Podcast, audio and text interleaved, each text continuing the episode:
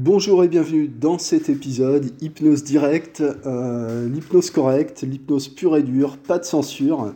Je te souhaite une euh, bonne année, une bonne année 2023-2024. Euh, voilà, bon pour moi le, le, vrai nouvel an c'est en septembre en fait, c'est là que ça se passe. C'est là que on rentre dans, dans, le quotidien, dans la routine, dans le travail, dans toutes ces choses qu'on doit faire, qu'on a besoin de faire, qu'on a, a envie de faire.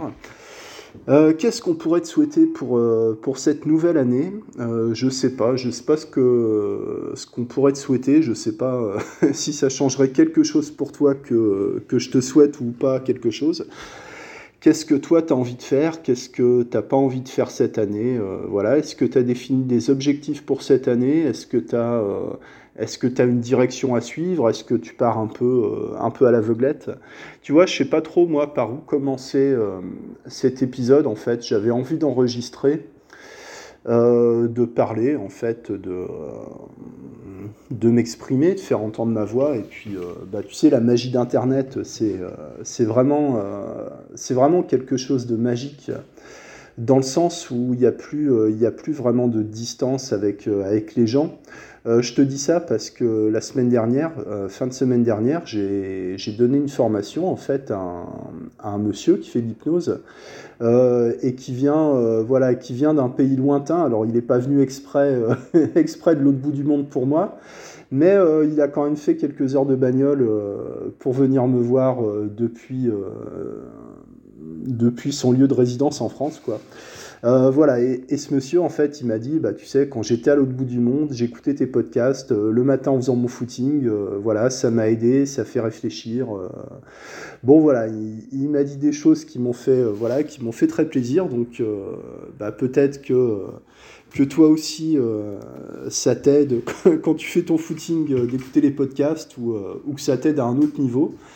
Euh, tu peux venir me parler, les gens, euh, voilà, sois pas, sois pas timide. Euh, je suis ouvert à la discussion, on peut discuter, échanger, se poser des questions, se contredire, juste parler de, ce qu'on veut. Moi, c'est vraiment ce que je veux, ce que je veux continuer à faire cette année. C'est vraiment de, réduire les distances en fait. C'est-à-dire réduire la distance entre, entre toi et moi, tu vois, entre moi et les personnes qui m'écoutent. Euh, chacune individuellement derrière, euh, derrière son écran, derrière son téléphone, pour qu'on puisse échanger euh, de manière un peu informelle, tu sais, alors je vais vais pas te, faire le, coup de je déserte les réseaux sociaux, j'en ai marre, non, non, moi je, j'ai vraiment besoin de ces échanges à l'écrit, tout ça, c'est une, une manière de communiquer qui est hyper intéressante mais euh, je me rends compte de plus en plus, parce que j'ai eu plus, euh, plus d'occasions euh, l'année dernière, en fait, pendant 2023, là, avant l'été, que les discussions en privé sont, sont d'un autre intérêt, en fait. C'est pas que c'est plus intéressant, c'est qu'on parle pas de la même façon quand t'as pas quand t'as pas euh, des milliers de personnes qui peuvent lire ce que tu écris, tu te sens, voilà, tu te sens plus à l'aise, tu te sens plus libre de dire, euh, de dire les choses un peu plus, directement, sans filtre. Donc ça peut être sympa aussi. Donc bah, je t'invite à, prendre contact avec moi pour, pour échanger. On apprend tous quelque chose hein, comme ça. Euh, en ce moment, j'écris, tu vois. Enfin, j'écris à peu près tout le temps, mais là, je suis sur, euh, sur quelque chose de plus, euh, de plus sérieux, de plus complet. Un nouveau livre, en fait.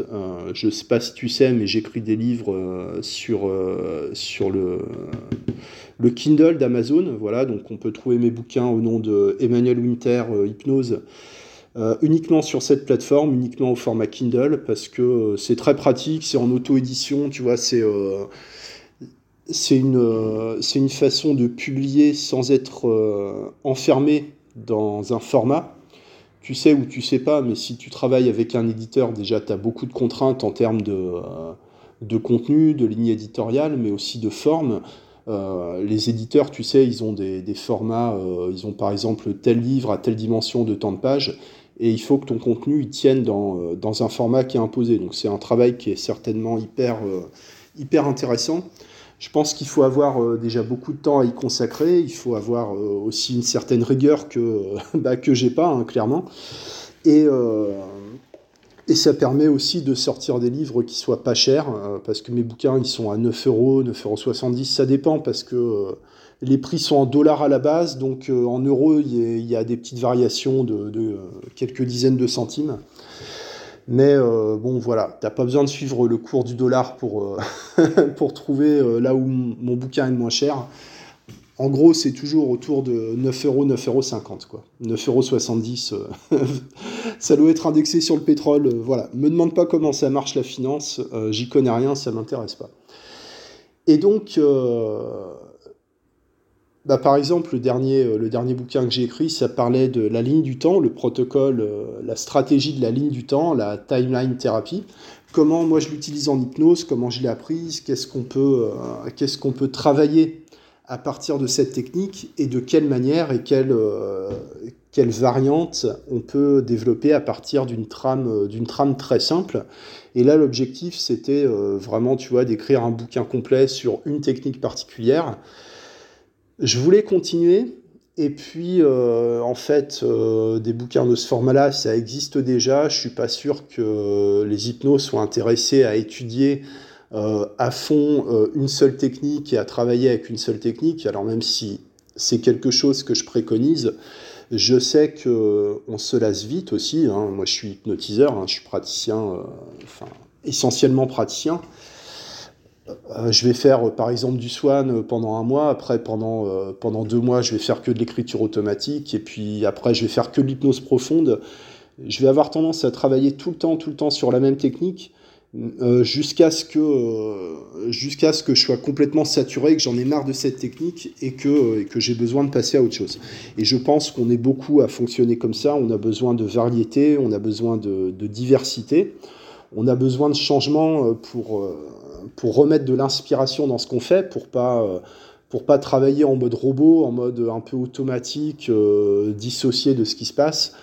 Mais pour être présent avec la personne, on a besoin aussi d'un effet de nouveauté. C'est pour ça, euh, souvent je l'ai remarqué, c'est quelque chose qu'on m'a déjà dit, je ne sais, pas, sais pas ce qu'il en est pour toi. Euh, il y, a, une sorte de chance du débutant en hypnose. Euh, quand tu sors de formation, tu fais tes premières séances, en général, ça marche très très bien. c'est souvent des séances assez, assez extraordinaires en termes de, euh, comment dire, euh, d'effet sur la personne, d'effet immédiat. Tu vois, la personne est, bluffée en termes de, détente nerveuse, mentale. Euh, pour la personne, tu sais, de, de regain d'énergie, de, je sais pas, de positivité. Il se passe vraiment des choses. Et même en faisant des, des techniques standards, tu vois, ce que tu as appris en formation, j'en sais rien, la machine à changer, le nettoyage de printemps, la double dissociation, des, des, choses très formelles, très basiques très convenu, tu vois. Euh, limite, euh, limite kitsch parce que euh, ça a été, tu vois, ça a été tellement utilisé, survendu ces techniques-là qu'on on peut avoir l'impression que c'est un peu, un peu usé, tu vois, que ça fait un peu peut-être un peu démodé, un peu comme euh, certaines approches de sophrologie, et pourtant ça fonctionne très bien. Mais tu as un effet de nouveauté, en fait, tu as une motivation, tu as une curiosité, tu as un investissement dans la technique, tu as une énergie, tu as, un enthousiasme, tu vois, tu as, un élan, tu as un... un espèce de, groove, tu vois, de, de, rythme, de punch qui se, qui se transmet, qui est certainement beaucoup plus important que, euh, que tout ce qu'on va proposer en termes de technique, de suggestions, de stratégies, de, de, de, solutions qu'on peut proposer. Certainement, euh, la relation, c'est-à-dire le rapport, la confiance et, tout, euh, et tous les éléments qui peuvent, euh, qui peuvent entrer en ligne de compte pour créer la confiance. Alors, on connaît par exemple depuis, depuis Cialdini tous les paramètres de de preuves d'autorité, de preuves sociales, de ressemblance, euh, de sympathie, d'engagement de la personne. Euh, et puis il y, a un sixième truc, mais, mais je sais plus. Bon, il y a aussi beaucoup de composantes qui sont complètement euh, irrationnelles. Hein. Tu sais, je pense qu'un client, un patient, il se fait peut-être une représentation de la personne qui pourrait l'aider, encore que la plupart du temps, ils en savent rien. Euh, donc je ne sais pas si c'est quelque chose qu'on doit vraiment, euh, vraiment travailler, vraiment, manufacturer, tu vois, tous les éléments, tous les éléments de confiance, je pense que le rapport et la synchronisation sont beaucoup plus solides quand c'est authentique. Mais l'authenticité, comment dire, plus un praticien va être euh, authentique, une praticienne va être authentique, et plus, euh, et plus ça va exclure euh, des personnes de la pratique. dit comme ça, c'est pas génial. Si je veux me comporter d'une certaine façon qui serait un peu scolaire par rapport à ce qu'on apprend dans les formations d'hypnose PNL, qui sont souvent plus, plus influencées par la PNL que par l'hypnose, euh, dans le sens où il y a beaucoup de techniques d'influence, de techniques de, persuasion, pour ne pas dire de manipulation mentale, mais après, bon, on joue, euh, on joue sur les mots, euh, mais de stratégie verbale, non verbale, discursive, suggestive, qui permettent d'orienter l'attention d'une personne, d'orienter son intérêt, d'activer des émotions et d'orienter son, activité euh, cognitive dans une certaine direction. On peut influencer euh, très largement euh, ce que pense une personne, ce qu'elle ressent, ce qu'elle veut et ce qu'elle décide. Ce qui pose beaucoup de, problèmes, de discussions, de débats éthiques, moraux au niveau de l'hypnose. Hein. Est-ce qu'il faut manipuler Est-ce qu'il ne faut pas manipuler? Moi aujourd'hui, je suis, je suis dans une démarche de n'ayons pas peur des mots, de me déconvertir de tout ce qui est PNL et technique d'influence en fait. Et je pense que le, le rapport, il se, il se construit naturellement en fait par effet de ressemblance. Tu reçois, euh, alors pas forcément des gens qui te ressemblent dans ton cabinet, mais tu sais, euh, au bout d'un certain temps, alors ça peut être six mois, un an, trois ans, euh, ça, ça dépend, ça, ça, dépend de beaucoup de choses, mais au bout d'un moment, quand tu es installé dans ton activité d'hypnothérapeute, tu vas avoir euh, un certain type de, clients, en fait, de, personnes. Un certain profil, alors parfois c'est au niveau des demandes, parfois c'est au niveau du genre de personnes. Euh, par exemple, à un moment, j'avais que des femmes de 50 ans divorcées. Euh, l'année dernière, c'était beaucoup, de, beaucoup des femmes de 40 ans en reconversion professionnelle, beaucoup d'hommes qui, euh, qui, ont mal vécu une séparation, qui ont subi un divorce, une séparation, et qui sont, euh, enfin, qui sont perdus, qui sont désorientés, qui souffrent par rapport à ça. Et j'ai vraiment, euh, tu sais, un peu des vagues comme ça. alors parfois, c'est des, des choses dont tu n'aurais pas trop envie d'entendre parler. et tu vas avoir systématiquement des gens qui t'amènent un problème qui, qui résonne avec un problème à toi il y, a vraiment des choses qui se passent qui sont très, euh, très étranges. Alors peut-être que j'ai une lecture, euh, comment dire, euh, avec un biais d'intentionnalité, tu sais, c'est-à-dire de, de déformer la réalité avec une perception qui va donner un sens aux événements, qui va lier les événements entre eux dans, dans une histoire, tu vois. Mais globalement, euh, tu peux pas être, euh, tu peux pas satisfaire toutes les personnes en fait.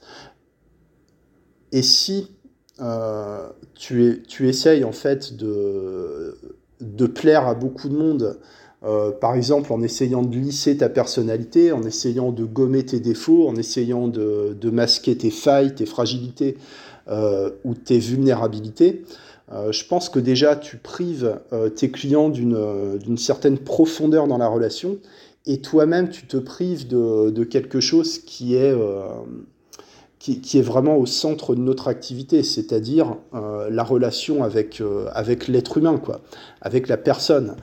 l'écoute profonde, ces choses-là. Donc, voilà, alors tu vois, j'ai j'ai aucune, aucune direction là pour, pour ce podcast. Euh, je te raconte un peu, un peu n'importe quoi.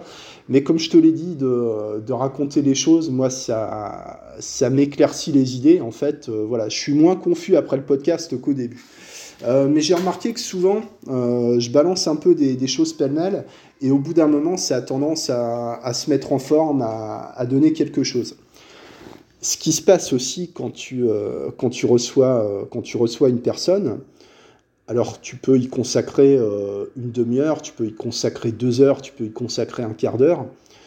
mais ça passe forcément par un temps plus ou moins social, plus ou moins stratégique, euh, plus ou moins dirigé, tu vois, avec plus ou moins, euh, plus ou moins prémédité en termes de, de progression logique, tu vois, dans les questions, etc. Mais dans tous les cas, ça passe par une phase d'écoute, une phase d'observation, une phase où tu dois te familiariser avec la personne, une phase où tu dois t'ouvrir un minimum euh, pour démontrer à la personne qu'elle peut te faire confiance. Donc il y, a, tout un jeu, il y a toute une distance à trouver, à réajuster. Euh, et tout un jeu qui n'est pas un jeu de stratégie, mais qui est vraiment un jeu. Euh, alors, un jeu, c'est pas un jeu où il faut gagner ou perdre, tu vois. Euh, je te parle pas de jouer à la belote ou au domino ou, euh, de faire un match de, tennis. Euh, mais ce serait plutôt un jeu comme. alors moi, je parle souvent du jeu, du jeu musical, tu vois. un jeu de sensibilité, en fait. C'est un, un jeu un jeu d'empathie, un jeu de sensibilité, trouver le bon niveau d'empathie, être capable de, puiser dans tes réserves quand, c'est nécessaire pour, pour donner de l'attention, pour, donner pour donner de la bienveillance, pour donner de l'espace. pour faire de la place pour la personne. Et je sais plus qui avait écrit ça. je crois que c'est Franck Maya qui avait, dit ça dans une vidéo. Je sais si tu, euh, sais pas si tu le connais. Euh, bon, c'est, il fait de l'hypnose en fait. Et lui, il disait en fait, quand tu, euh, quand tu héberges un ami chez toi, tu lui prépares une chambre.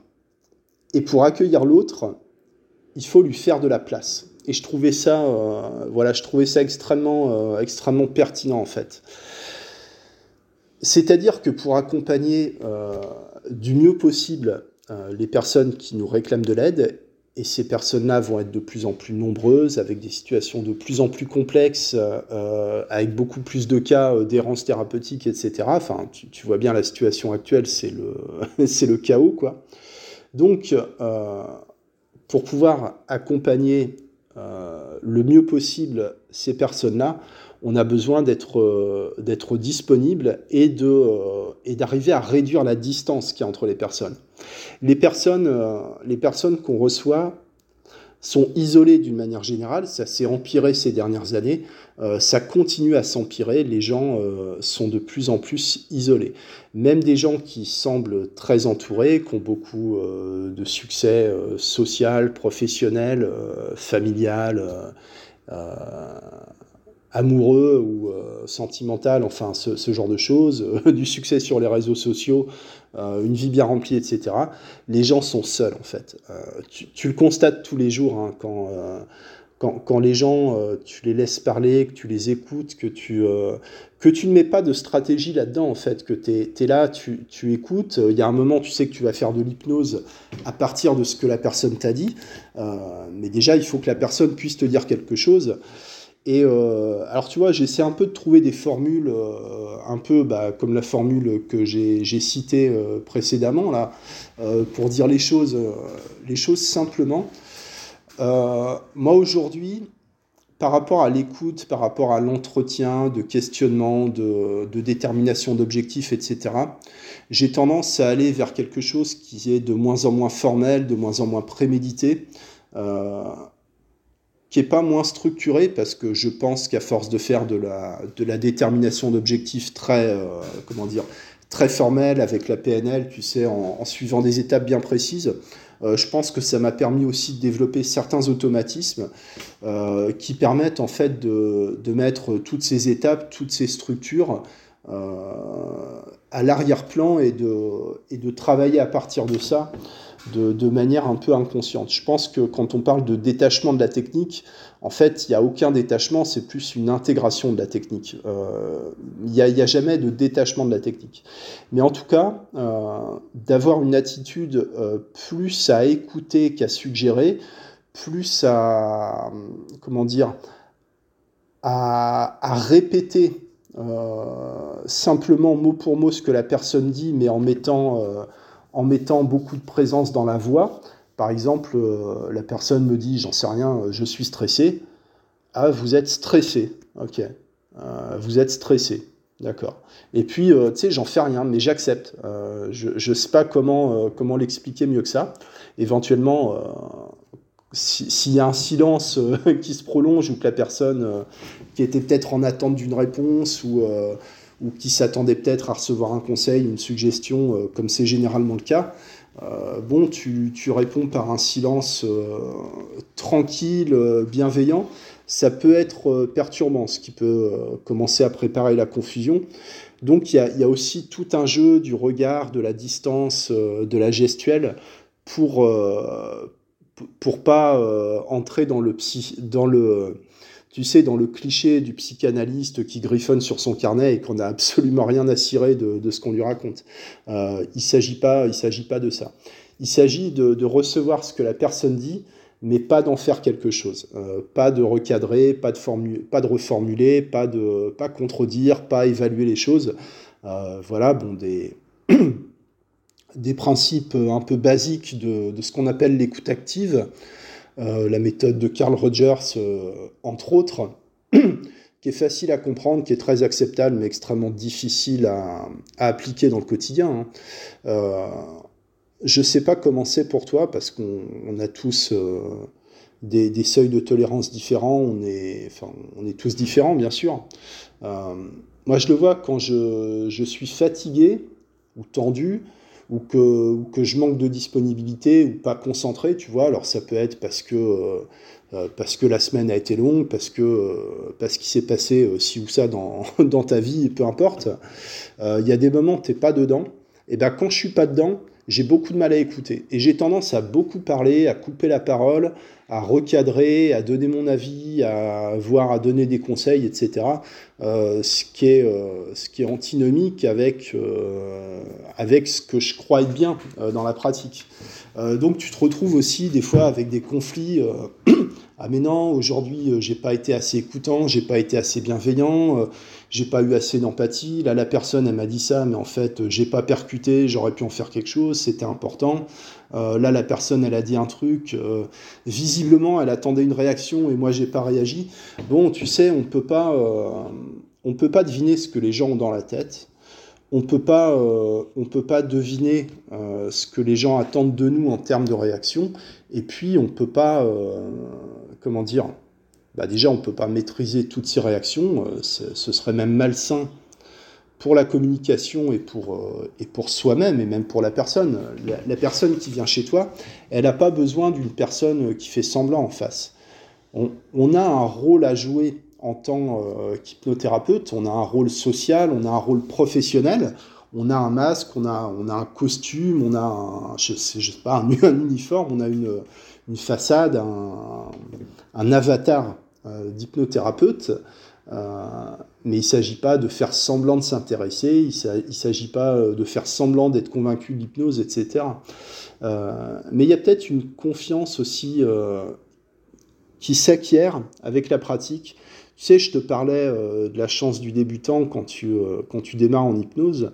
C'est aussi ces premières séances que tu fais avec des, avec des, vrais, des, des vrais sujets, quand tu es tout seul euh, quand tu es en posture de praticien, quand c'est pas un camarade stagiaire, quand c'est pas un ami, quand c'est pas un membre de la famille, c'est quelqu'un que tu connais pas, qui te connaît pas, euh, qui te fait suffisamment confiance pour te laisser hypnotiser et qui va même te payer pour ça.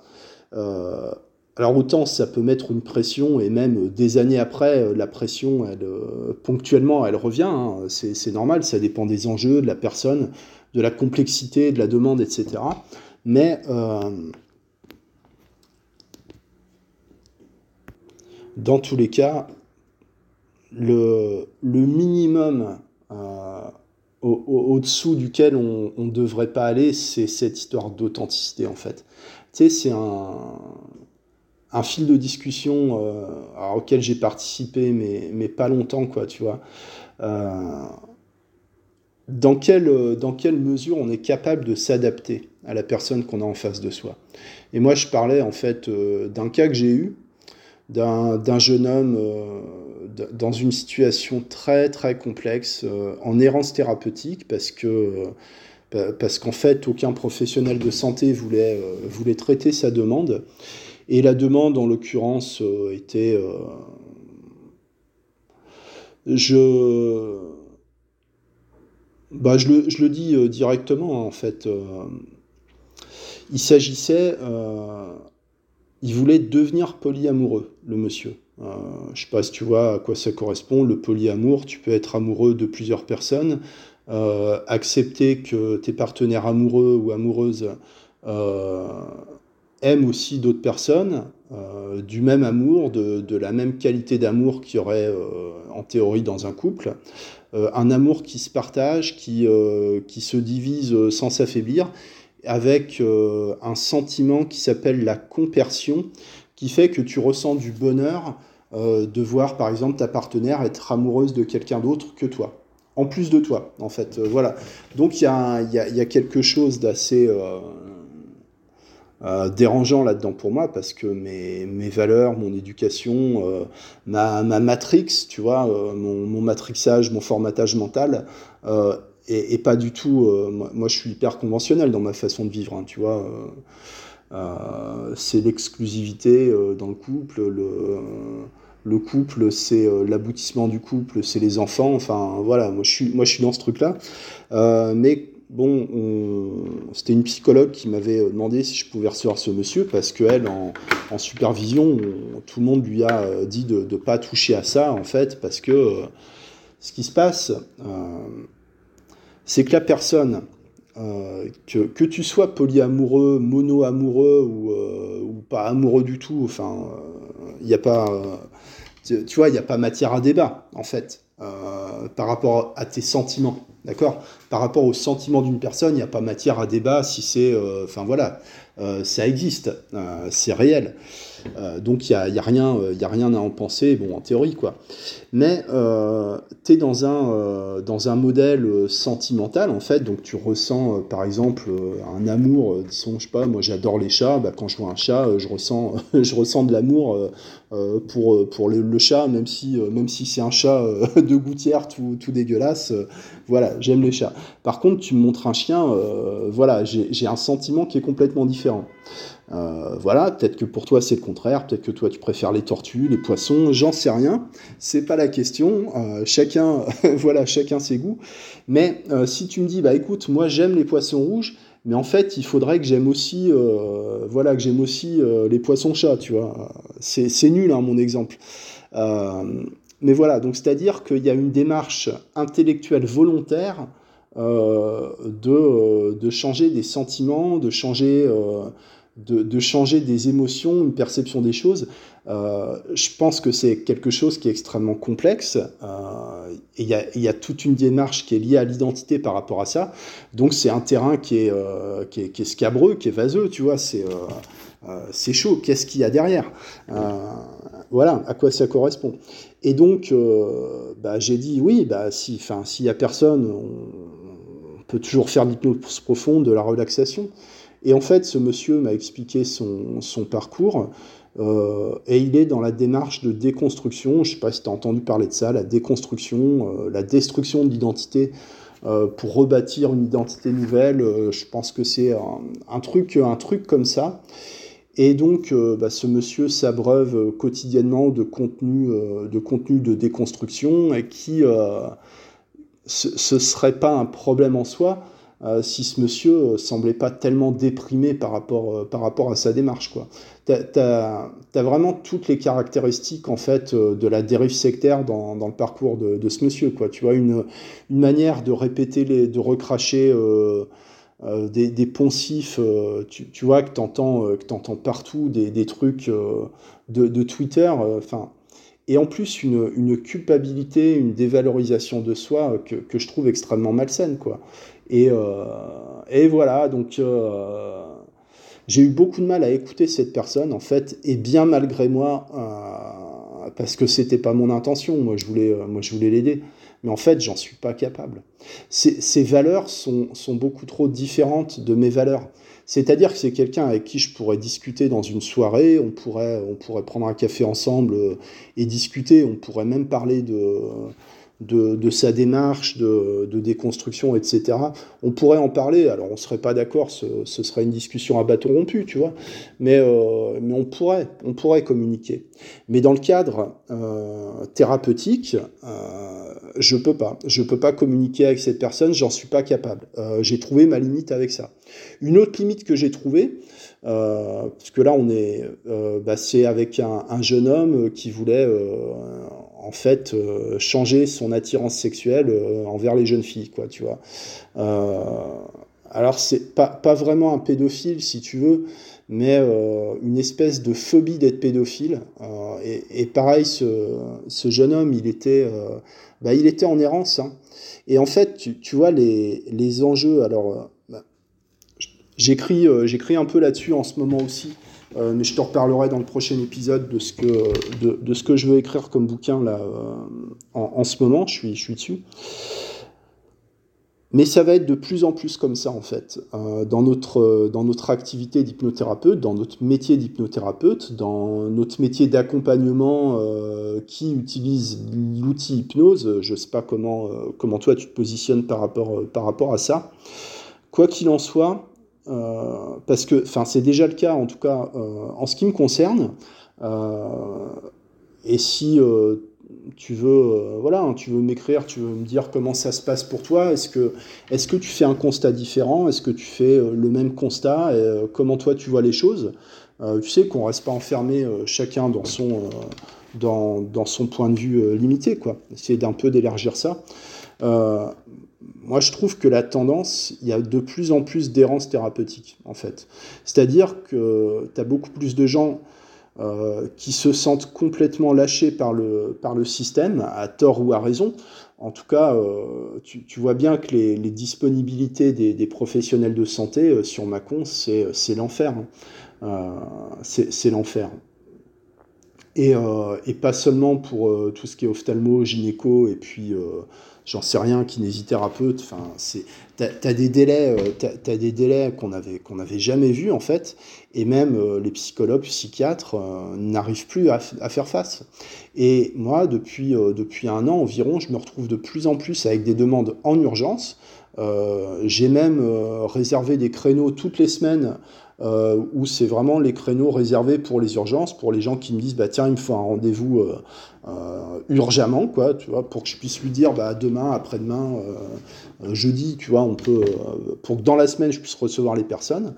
Euh, parce qu'ils trouvent pas de médecin, ils trouvent trouvent pas de psychologue, ils trouvent pas de psychiatre, ou alors ça leur convient pas parce qu'ils veulent pas prendre de médicaments. Ils veulent pas prendre de médicaments parce qu'ils ont plus confiance, euh, et c'est grave. Euh, c'est très grave de ne plus avoir confiance dans le problème de santé parce que ça envoie les gens dans la nature et ça en fait des proies faciles pour des charlatans ou pour des gens incompétents. voilà, mais qu'est-ce qu'on fait? À un moment, euh, on va se retrouver de plus en plus, en tout cas moi, je commence à le, voir arriver, quoi, tu vois, comme un peu un tsunami, mais euh, tu le vois arriver un peu de, très loin. Euh, c'est pas très rapide un tsunami, mais ça retourne tout, quoi, tu vois. C'est-à-dire de plus en plus de gens qui vont venir voir un hypnothérapeute ou une hypnothérapeute en première intention sans être passé par la case médecin, sans être passé par la case psychiatre, psychologue, euh, euh, psychanalyste ou tout, euh, tout le parcours qui était, enfin que moi je considérais comme caractéristique du client en hypnothérapie, c'est-à-dire la personne qui a épuisé plus ou moins toutes les possibilités et donc qui est arrivée à un certain, à un certain stade de son parcours thérapeutique. Et aujourd'hui, on, va recevoir. Enfin, moi, je te le dis, je le constate, donc forcément, je suis pas le seul. Je te, je te dis pas que c'est la tendance euh, générale pour tout le monde. Euh, là d'où je te parle, c'est comme ça. Euh, c'est de plus en plus de gens qui vont être à des, à des niveaux différents de leur parcours thérapeutique, à des étapes différentes de leur parcours. C'est-à-dire de plus en plus de gens qui vont être au tout début de leur parcours, c'est-à-dire qui, en gros, qui viennent un peu d'avoir conscience du problème, mais suffisamment conscience pour euh, décider d'une résolution et demander de l'aide à quelqu'un. Ce qui est, ce qui est une étape, euh, enfin certainement l'étape la plus euh, difficile, la plus cruciale, est la plus indispensable. Parce que par définition, quand il n'y a pas cette étape-là, il n'y a aucun travail qu'on puisse, qu'on puisse faire pour aider qui que ce soit. Et en fait, je fais des, phrases super longues là ce matin. Franchement, je me fatigue. Je crois que je vais pas, je vais pas tarder à arrêter. Euh, et puis, euh, je sais pas, je, réécouterai pas l'épisode parce que sinon, je vais pas avoir envie de le publier. Bref, euh, de plus en plus de gens qui vont être au tout début de leur parcours thérapeutique, où tu vas être leur premier interlocuteur, en fait, leur premier thérapeute, et donc avec des enjeux qui vont être différents et forcément avec des situations de plus en plus complexes. Parce que quand tu reçois quelqu'un qui t'est adressé directement par un psychiatre, un psychologue, euh, parce, que, parce que le professionnel de santé a estimé que, qu'il pouvait déléguer cette, cette partie-là du suivi, voire en déléguer une partie, moi je le, je le fais pas mal, ou je sais pas, aujourd'hui je pense que c'est bien deux tiers de ma clientèle c'est des gens qui, euh, euh, qui sont plus ou moins en délégation de, soins, si on veut. Alors, je dis le mot soin, euh, je devrais pas, mais bon, on est entre nous, on, prend, des raccourcis, tu vois. Mais, c'est vraiment ça, en fait. C'est-à-dire, c'est des gens qui sont dans une démarche particulière de psychologie ou de psychiatrie, pour, X raisons, tu vois, pour, pour du travail vraiment structurel, en profondeur, etc., etc. Et moi, on va me déléguer la relaxation, l'apaisement des angoisses, le soulagement immédiat l'hypnose. Euh, en, gros, le, deal, c'est un, peu ça. Ça fonctionne bien. Mais j'ai aussi de plus en plus de gens où euh, bah, le, psychiatre va, va me l'envoyer, mais pas juste pour la relaxation, pour dire, bah voilà, cette personne a tel problème. Euh, et puis, moi, en gros, à part donner des médicaments, je, je peux rien faire. voilà, débrouille-toi. et ça va être de plus en plus comme ça. Donc c'est génial. Euh, parce qu'il y a, vraiment des gros défis qui vont se présenter à nous. Hein, enfin, maintenant, quoi. On est, déjà, tu vois, je, fais un peu l'annonciateur comme, comme Atali, tu vois. Euh, il va se passer ça, Nostradamus euh, de l'hypnose, tu vois. Mais ma prédiction, c'est que ça va être de plus en plus le, le, bazar, en fait, quoi. On va avoir de plus en plus de gens en première intention qui qui n'auront pas de suivi en parallèle, euh, qui seront à des, à des positions euh, complètement différentes euh, au niveau des parcours thérapeutiques. Souvent, tu seras le premier, la première interlocutrice, avec des situations certainement qui vont de plus en plus dépasser nos compétences. et ça présente des, enjeux énormes, mais aussi des opportunités, parce que c'est l'occasion pour nous de, faire nos preuves euh, au-delà de, de, ce qu'on a déjà fait nos preuves, d'accord euh, L'hypnose, elle, s'est imposée euh, quand même largement dans le grand public. Aujourd'hui, quelqu'un qui vient voir un hypnothérapeute, il pose plus aucune question sur qu'est-ce que l'hypnose, est-ce que je vais m'endormir, est-ce que vous pouvez manipuler. Les gens posent plus du tout ce genre de questions. Euh, c'est devenu quelque chose de banal, de relativement banal. Euh, globalement, hein, pas, pas, dans tous les cas, mais c'est quelque chose qui est relativement bien intégré dans le quotidien. C'est même quelque chose euh, socialement euh, accepté, plutôt cool. Tu vois, euh, c'est normal de, dire en soirée, machin, ou à tes collègues, bah moi, je vais voir le magnétiseur, je vais voir l'hypnotiseur. Il y, a aussi une ouverture à ça, il y a aussi des effets de mode, il y a aussi un un statut social qui va avec, etc. etc. En tout cas, l'hypnose, euh, l'hypnothérapie s'est imposée dans le grand public, et si l'hypnose s'est imposée, elle s'est imposée euh, par le travail des hypnothérapeutes, tu vois, euh, par le travail que tu fais, que je fais, qu'on fait tous au quotidien avec nos clients.